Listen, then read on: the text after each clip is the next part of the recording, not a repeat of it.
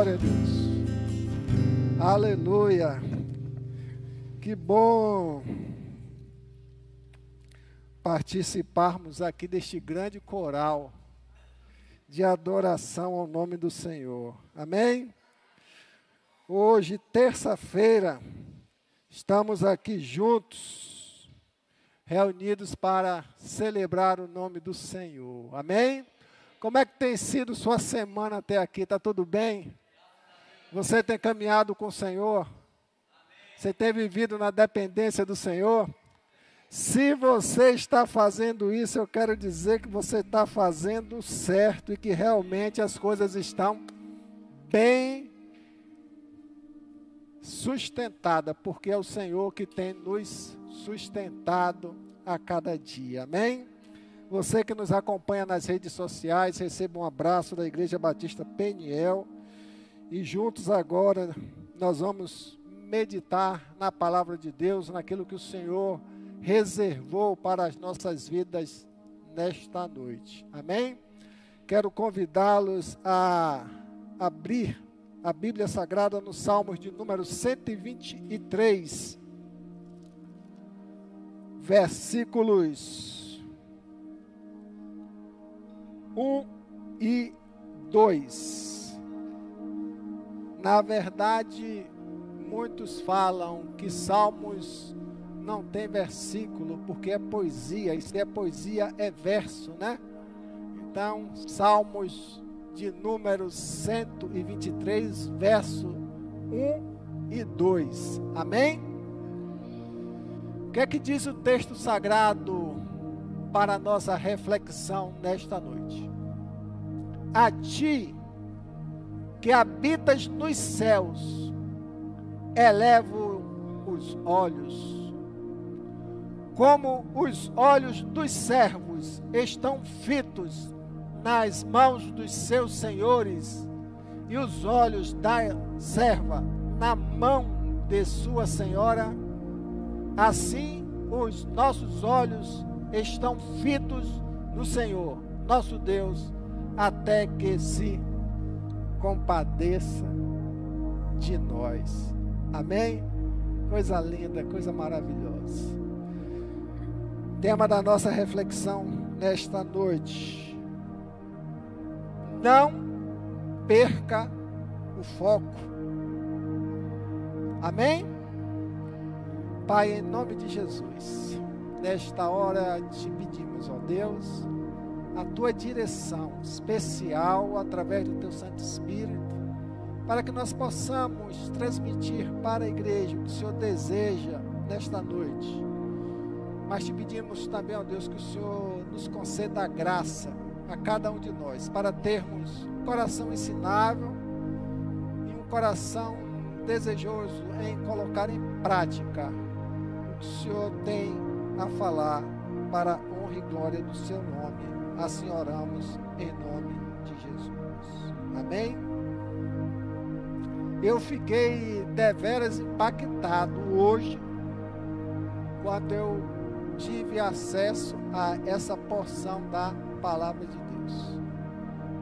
E veio quando eu realizei essa leitura dos versos 1 e 2 uma, uma, uma, uma percepção em relação o que a narrativa desse salmo nos informa e a nossa realidade de vida.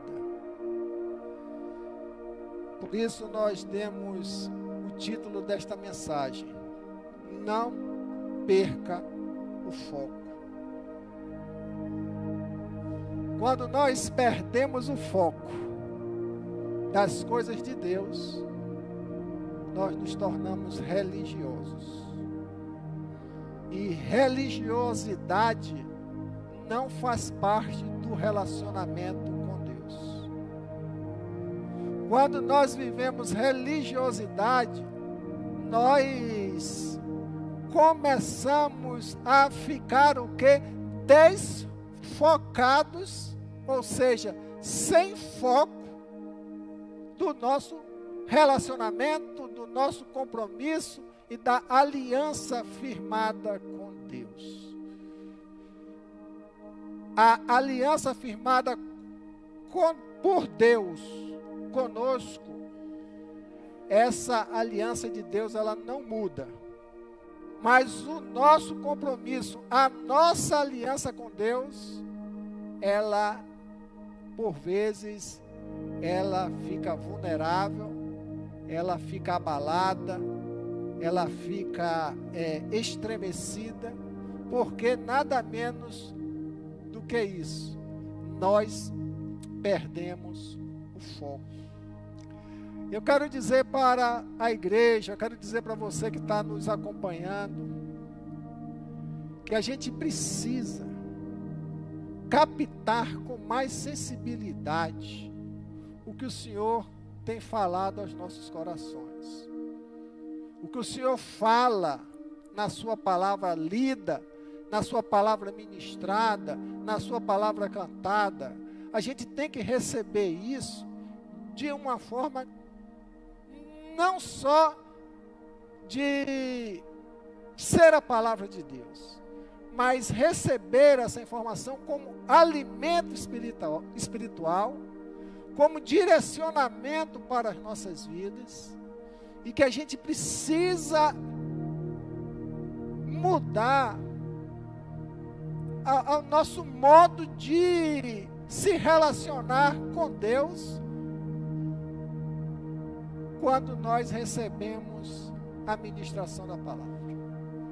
Nós cremos, eu creio que tudo que o Senhor nos faz ter acesso da Sua palavra tem propósito especial para as nossas vidas. Quando o Senhor nos levanta a ter acesso a uma porção dessa palavra especial, a qual foi lida agora, se nós não tivermos cuidado, se torna exclusivamente para nós mais uma mensagem, mais uma reflexão, e que não vai haver na prática produção de transformação nas nossas vidas. O que o Senhor mais deseja do seu povo, da sua igreja, são passos de transformação. Já falei várias vezes aqui ou para outras pessoas que vida espiritual, relacionamento com Deus, ele é progressivo, ele é como uma escada que nós temos que subir degraus. Nós não podemos ficar estacionados neste relacionamento com Deus. Por quê? Em primeiro lugar, porque entristece muito o coração de. Não agrada o coração de Deus. Inclusive, a palavra de Deus registra que a gente poderia estar muito mais avançados no relacionamento com Ele, mas continuamos tomando leitinho a conta gota, porque nós não temos preparação para ouvir muitas coisas do Senhor, andar, mergulhar nas profundidades de Deus. Porque a gente não tem aproveitado, não tem vivido o que Deus quer que a gente viva em decorrência da palavra ministrada. Se a palavra é ministrada por Deus, não é apenas para se ter mais um culto, é por, para nos dar o que? Direcionamento de vida. Eu creio que muitos que nos acompanham nesta hora, muitos que irão ouvir esta reflexão posteriormente, e talvez muitos que estejam aqui dentro, estejam com sua vida espiritual um pouco desfocada. E é muito importante a gente ter sabedoria para fazer essa avaliação.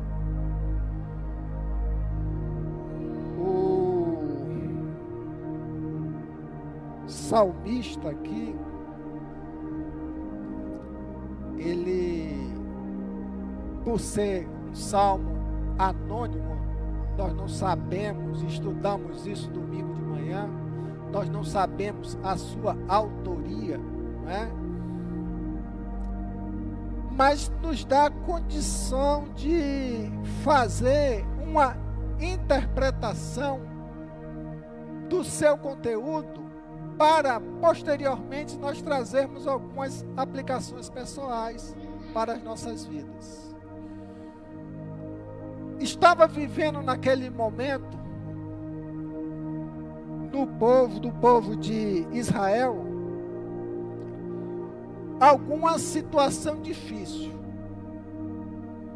Fala-se que esse texto, esse salmo, está dentro daquela época do retorno do povo de Deus para Jerusalém, da reconstrução de Jerusalém.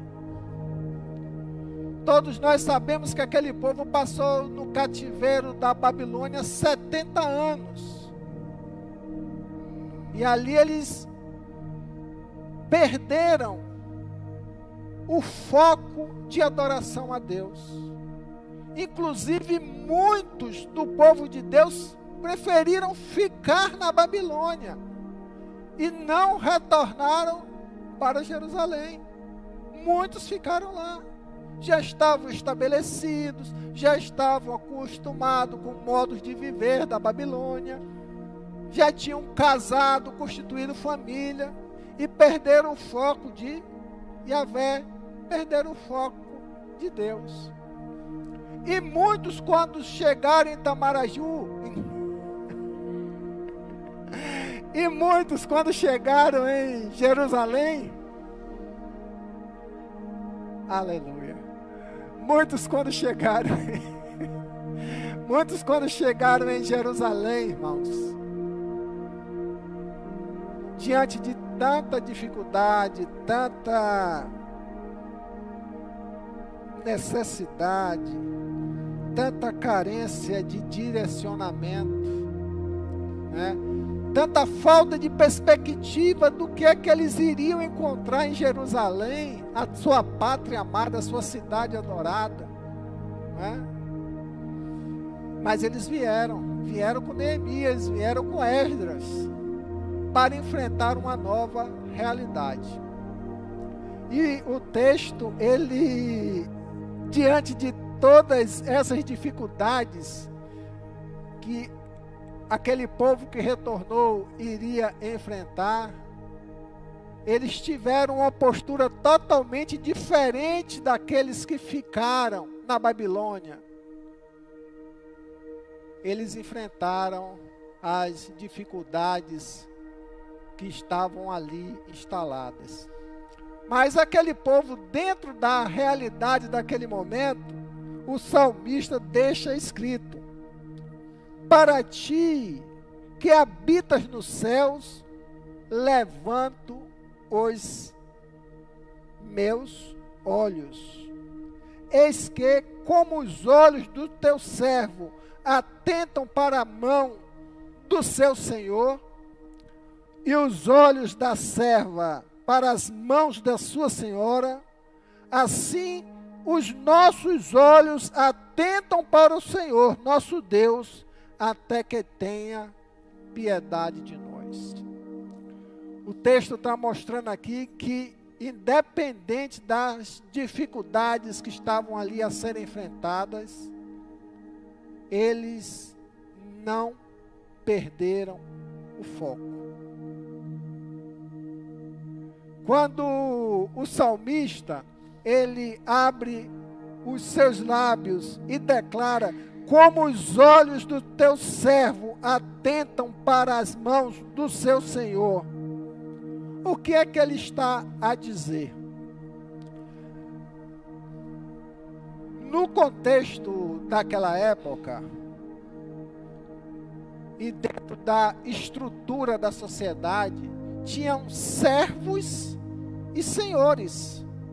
As pessoas tinham seus servos, seus empregados em suas casas. E muitos do povo da nação de Israel eram serviçais de outros que tinham uma condição melhor. E quando ele faz essa referência, quando ele faz esse paralelo como os olhos dos servos atentam para seu senhor, porque o seu senhor era o senhor que lhe dava a direção, era o seu senhor que lhe dava a orientação, era o seu senhor que lhes dava o serviço, era o seu senhor que lhes dava o sustento. Olha que paralelo maravilhoso. Diante de tudo que se enfrentava, ele faz esse paralelo. Olha, como nós aqui, que somos servos de alguém, trabalhamos para alguém, por dependência, por sustento, por orientação, por serviço. Assim são os nossos olhos atentando para o Senhor. Ou seja, eles, diante de toda a dificuldade, eles permaneciam com o foco em Yahvé, em Jeová. É muito importante, nesse tempo que nós estamos vivendo e de muita felicidade quando o irmão Vinícius abriu o culto aqui, falando que nós estamos vivendo tempos complicados, tempos difíceis, que a gente está olhando muito para as nossas necessidades, sem ampliar nossa visão do todo o contexto que está acontecendo.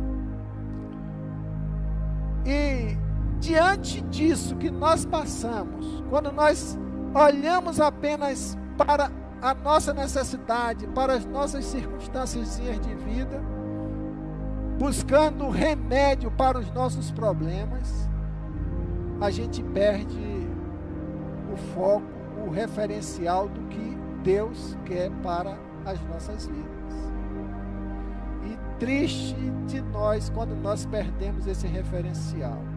Nunca deixe que sua religiosidade traga a perca do referencial de Deus. Nunca deixe que sua vaidade, a sua soberba ou os seus conhecimentos já adquiridos até aqui do Evangelho venha se sobrepor à dependência a Deus. E posso afirmar com toda segurança: isso tem acontecido. As pessoas têm se perdido nesse contexto. Quando, diante desses pontos que foram declarados, a nossa vaidade espiritual, o nosso suposto conhecimento da Bíblia Sagrada, a nossa falsa dedicação, ou melhor, o nosso, o nosso maculado comprometimento com Deus, mascarado muitas vezes por uma vida de religiosidade e não de intimidade, né? nos torna o que? Com um caminhar totalmente desfocado. O que é que Deus quer das nossas vidas? O que Deus quer das nossas vidas é que a gente a cada dia mude para melhor. O que Deus quer das nossas vidas é que a cada dia a gente mude para avançar. O que é que Deus quer das nossas vidas? É que cada dia a gente se torne, em decorrência dessa mudança, desse avanço, melhores adoradores, melhores servos, pessoas mais comprometidas com os propósitos dele para a nossa vida, então, como igreja do Senhor, como sal e luz neste mundo. Uma realidade o qual nós perdemos o foco e precisamos de mudar é porque nós permanecemos diante da perda desse foco, mantendo os nossos defeitos e as nossas imperfeições, mantendo os nossos defeitos e as nossas imperfeições. Eu quero dizer, irmãos e irmãs, que muitos já estão com isso enraizados na sua vida.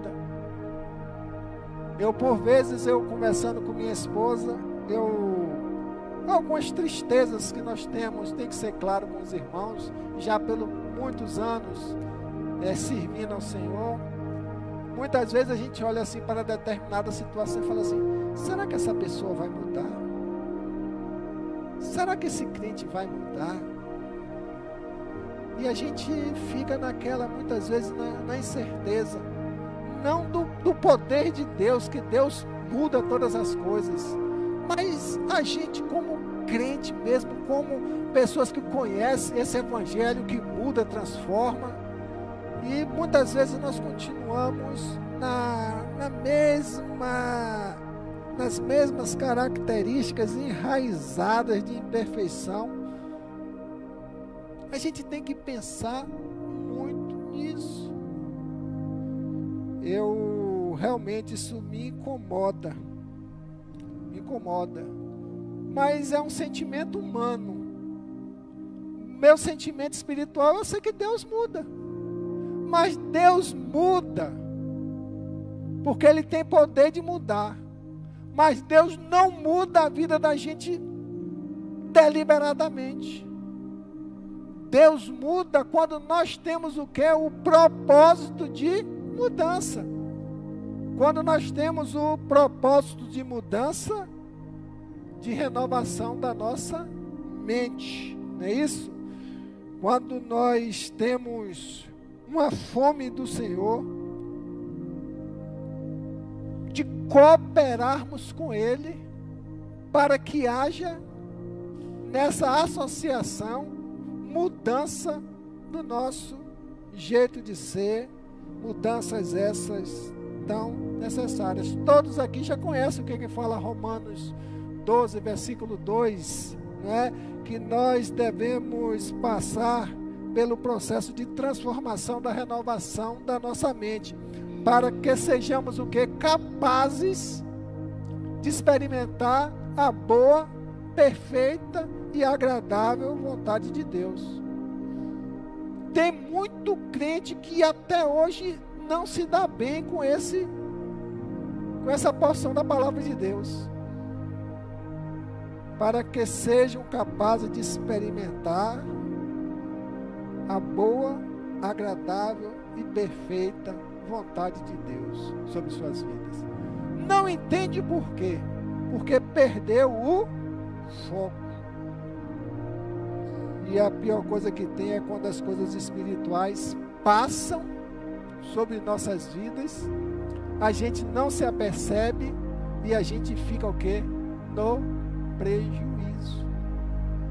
Alguém já disse numa reunião entre o fogo, a água e a oportunidade que estavam ali a conversar e perguntou o fogo perguntou para a água: Como é que está a sua vida?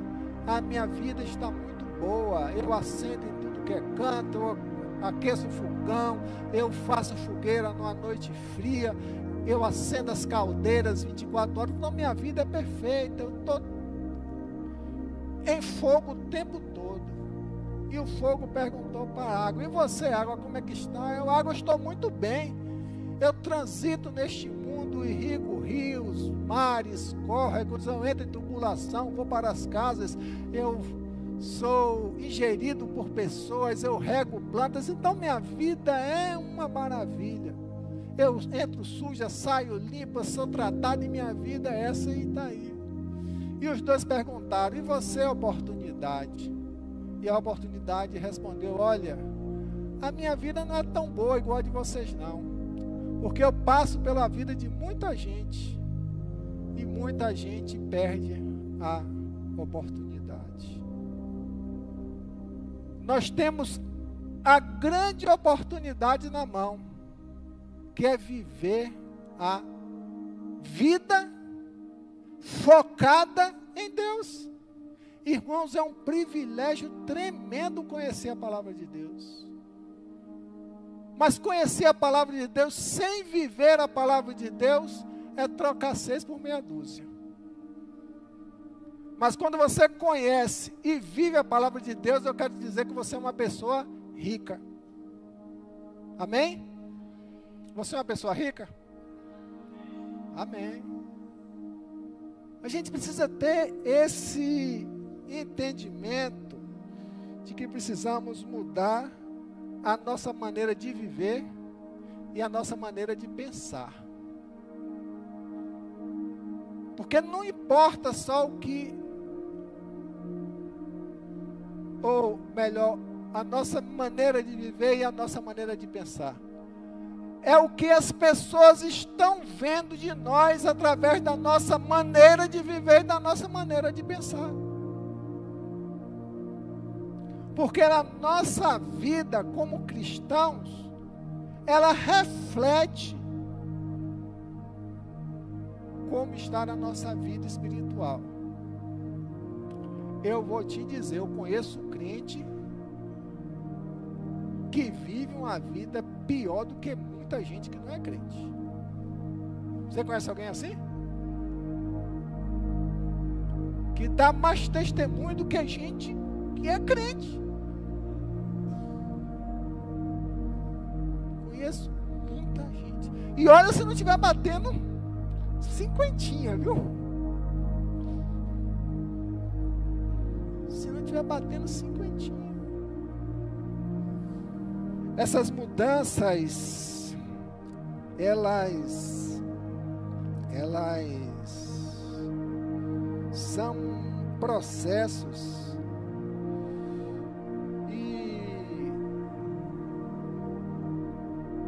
processo ele é demorado, é duradouro, ele é uma prova para as nossas vidas. E eu creio que é por isso que muita gente não avança nesse compromisso e perde o foco, desfoca, não é? Facilita e sai da presença do Senhor. Ou começa então a viver dentro da sua religiosidade. Por isso, que eu quero deixar para vocês aqui nesta noite. Alguns passos para que você mantenha um foco ou busque restabelecer o foco na sua vida espiritual. Primeiro, é você manter o foco em Deus, na vontade de Deus e não na sua própria vontade. Pensa, meus irmãos, que a nossa vontade ela tem uma força tremenda sobre nossas vidas. Até o nome é pesado, né? Pensa direitinho a palavra vontade, ela não tem um peso assim? Eu estou com vontade. É como se dissesse assim, eu quero, né? Eu quero, estou com vontade. Né? Ela é forte. A nossa vontade é fortíssima vai brigar com alguém que está com muita vontade de fazer alguma coisa. Ah, você criou um problema sério. Né?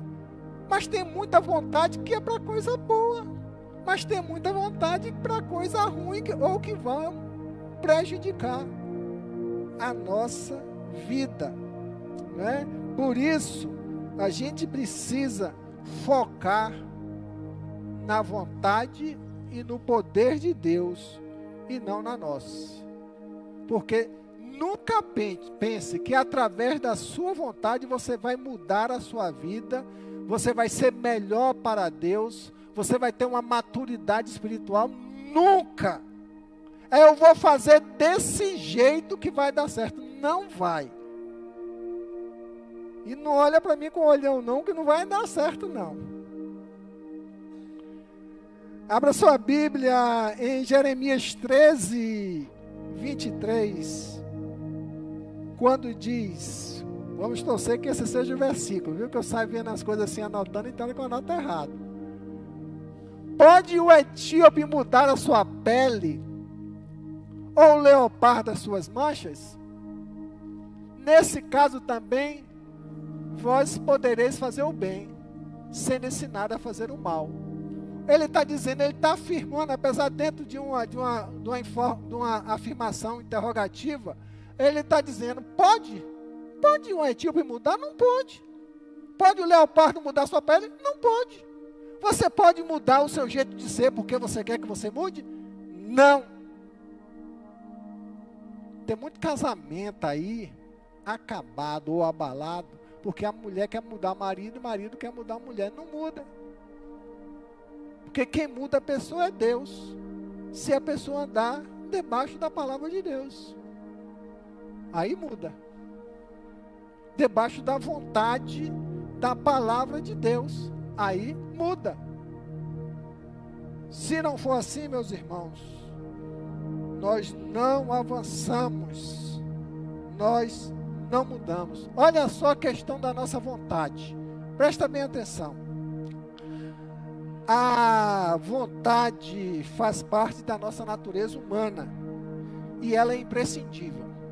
Nós precisamos ter vontade, mas nós precisamos desenvolver essa vontade para as coisas boas, para as coisas que vão trazer valores, que vão agregar valores para as nossas vidas. Olha só, adianta você ter vontade de viver se não tiver vontade para mudar as circunstâncias da sua vida, não vai. Adianta quanto à vontade de trabalhar, se você não é uma pessoa que quer produzir, que quer enfrentar os desafios da vida, você só vai ficar na vontade.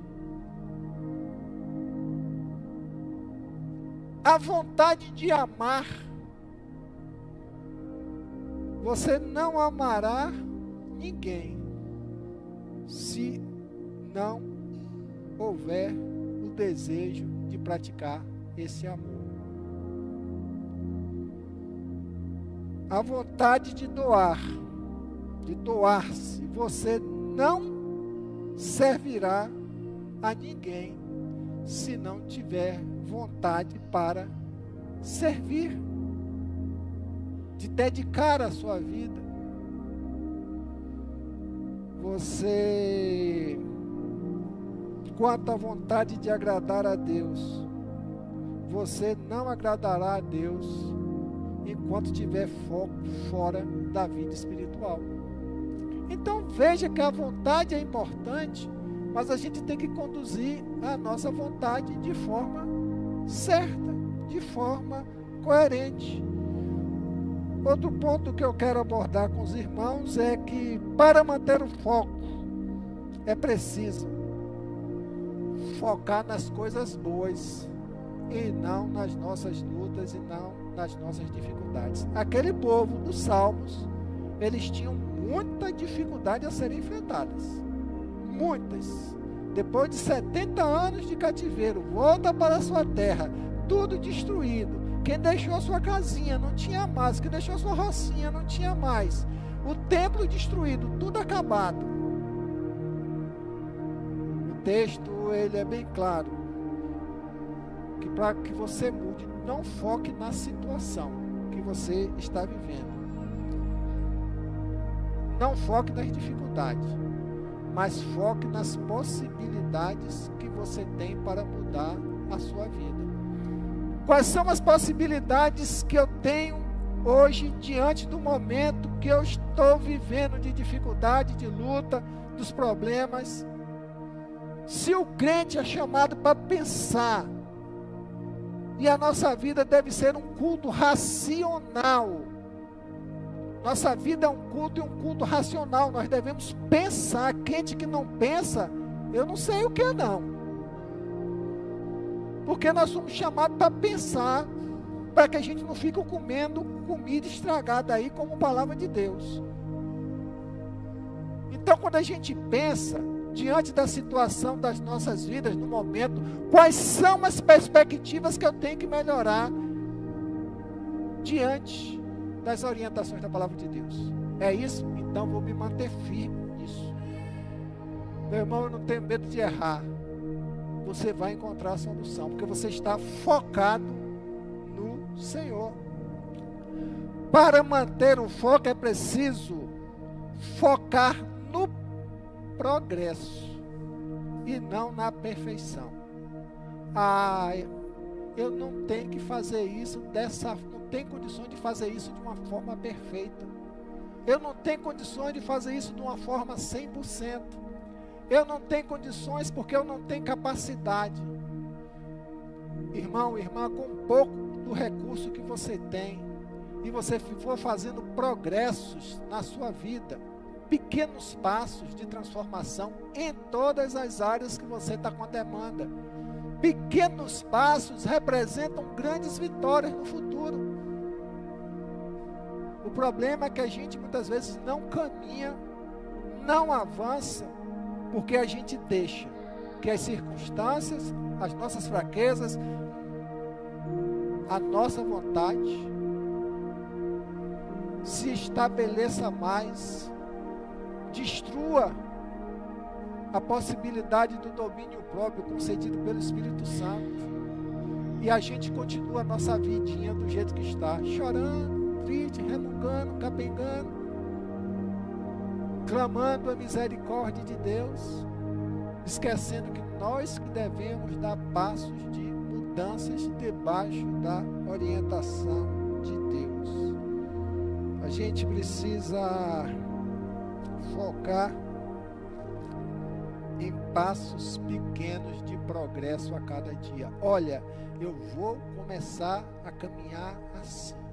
Essa situação precisa ser mudada e eu vou começar a dar passos assim. Pensa no seu momento de vida, pensa na sua necessidade, pensa no seu problema, pensa no seu defeito, pensa na sua luta, não viva sob o jugo disso. Viva debaixo do jugo do Senhor, da palavra do Senhor, dando passos a cada dia de transformação, na convicção de que você está sendo sustentado pela palavra e direcionado pelo Espírito Santo de Deus. Eis que como os olhos dos servos atentam para as mãos do seu senhor e os olhos da serva para as mãos de sua senhora, assim os nossos olhos atentam para o Senhor nosso Deus, até o que que tenha o que? Piedade de nós. Até que o Senhor complete a obra dele na nossa vida. E ele vai completar. Eu creio que muitos aqui já passaram por algumas experiências de mudança da sua vida. Se eu fosse perguntar a Arnoldo aqui, que é o mais velho na fé da igreja, né, Arnoldo? Deve ter uns 60 anos de igreja, né? O que que você já mudou nessa vida, Arnoldo? Oh, rapaz. É. Já mudei isso, isso, isso, isso, mas irmão Jorge ainda tem um bocado de carrapicho nas costas. Carrapicho é um trem ruim carrapicho é um trem que machuca. Agora imagine uma ovelhinha do Senhor cheia de carrapicho. Aí fica a vida toda carregando carrapicho. E quando o carrapichozinho pega-se debaixo do pé, esse que é bom, né? Que machuca mesmo. Tá?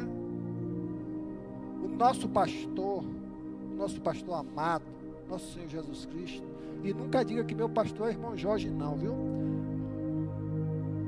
O Senhor é meu pastor, nada me faltará. Se vocês disserem assim, Pastor Jorge, você é meu pastor, vou dizer, tudo te faltará.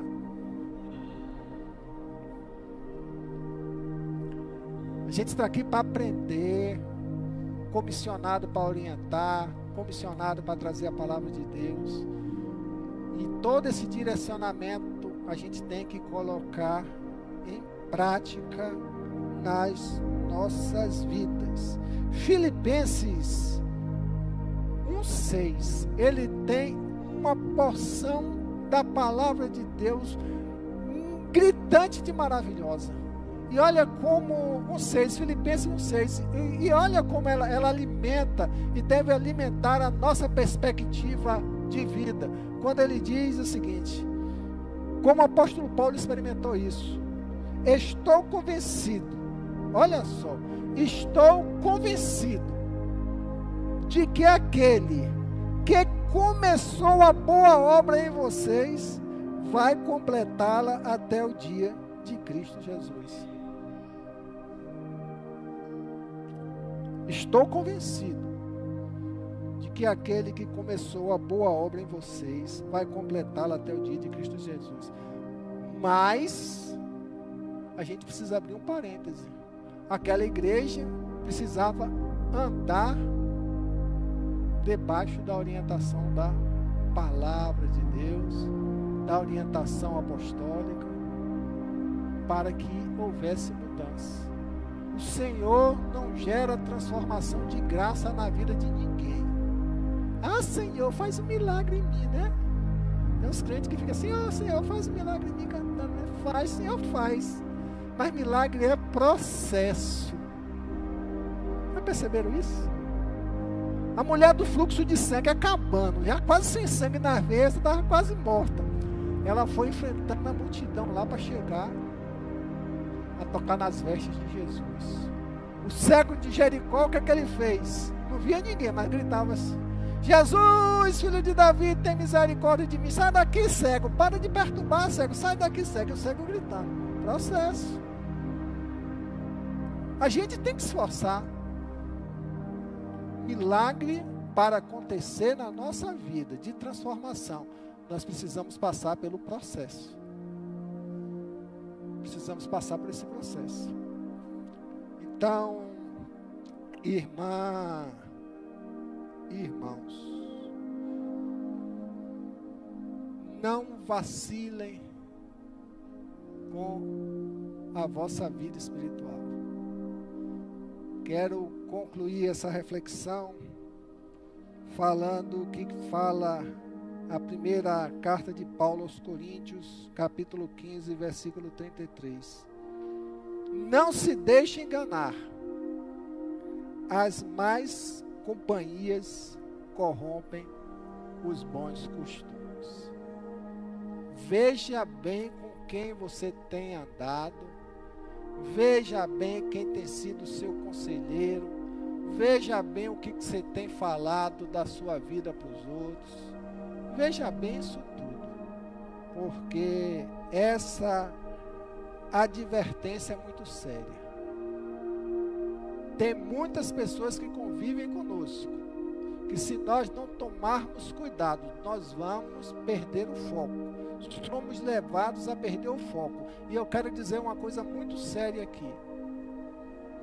Talvez choque você. Tem muito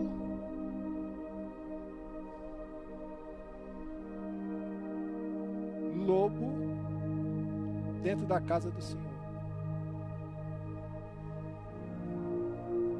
Tem na igreja do Senhor tem muito joio que está contaminando o trigo todo. Até mesmo dentro da igreja do Senhor. Preste bem atenção, fica atento. Tem muita gente que a gente tem que ter cuidado. Porque não está tendo uma vida que tenha condições de agregar valores espirituais na nossa vida. Tenha muito cuidado. A gente tem um bom costume de dizer é crente abre os dentes, né? Mas hoje a gente tem que ter um cuidado dobrado. É crente, vamos testemunhar primeiro se você é crente. Porque, meus irmãos, se nós não tivermos bastante atenção com isso, nós vamos prejudicar a nossa vida como diz Salomão em Eclesiastes 9:12. É melhor ter companhia do que estar sozinho. Olha só. Porque maior é a recompensa do trabalho de duas pessoas. Se uma cair, o amigo pode ajudá-lo a levantar-se. Mas o pobre homem que cai e não tem quem ajuda a levantar-se. E se dois dormirem juntos, vão manter-se aquecidos. Como, porém, manter-se aquecidos sozinho? Um homem sozinho pode ser vencido, mas dois conseguem defender-se. Um cordão de três dobras não se rompe com facilidade. O que eu disse aqui há pouco não quer dizer que você deve excluir pessoas da sua vida, mas que você deve ter bastante atenção hoje com quem você se relaciona. Pessoas que venham servir de apoio para a sua vida e que você sirva de apoio para a vida dela. Você pode conviver com tudo que é tipo de pessoa nesse mundo, mas você não pode gerar relacionamentos aprofundados com pessoas que não venham agregar valor na sua vida. Nós somos chamados para vivermos relacionamentos, mas precisamos ter muito cuidado com os relacionamentos que nós vivemos. Se o Senhor estiver falando aí no seu coração agora, e te tocou neste momento em relação a relacionamentos que você tem vivido, não desconsidere isso porque é sério. E muitos relacionamentos têm prejudicado a vida de muitas pessoas. Amém? Que o Senhor continue tendo misericórdia de nós. E fica essa palavra aqui de despertamento para as nossas vidas, para que a gente não perca o foco. Saia daqui com o propósito de manter-se firme nos propósitos do Senhor, manter-se focado no Senhor, independente de qualquer circunstância. Siga o exemplo do salmista. Esteja com foco naquele que te sustenta, aquele que você serve, aquele que te orienta e aquele que tem cuidado de você. Amém? Vamos nos colocar em pé, vamos orar, vamos agradecer mais uma vez ao Senhor. Pai, estamos todos aqui agradecidos por tua palavra nesta noite. Que o Senhor nos dê sabedoria, Senhor para não considerá-la apenas como uma ministração, mas como uma orientação especial do Senhor para as nossas vidas. Que nós possamos, ó Pai, refletir sobre a tua palavra. Que nós não joguemos este alimento fora ou na vala do esquecimento, mas que nós possamos, Deus, vivê-lo, confrontando as nossas vidas e buscando adequar a nossa realidade, caso estejamos perdidos no foco da vida espiritual, a realinhá-los no caminho do Senhor. Obrigado pela vida dos meus irmãos, obrigado pela vida desta igreja, obrigado pela vida daqueles que nos acompanham nas redes sociais. Que o Senhor continue, Pai, nos abençoando, porque nós saímos daqui nesta noite mais uma vez enriquecidos e agradecidos porque o Senhor falou mais uma vez com o teu povo. Obrigado e assim oramos em nome de Jesus. Amém. Podeis assentar, irmãos, neste final de semana, no sábado, nós temos. Vai? Então vai lá, Vineção. Fica à vontade, vai. Nós temos a nossa reunião de casais, né? O encontro de casais, sábado, às 19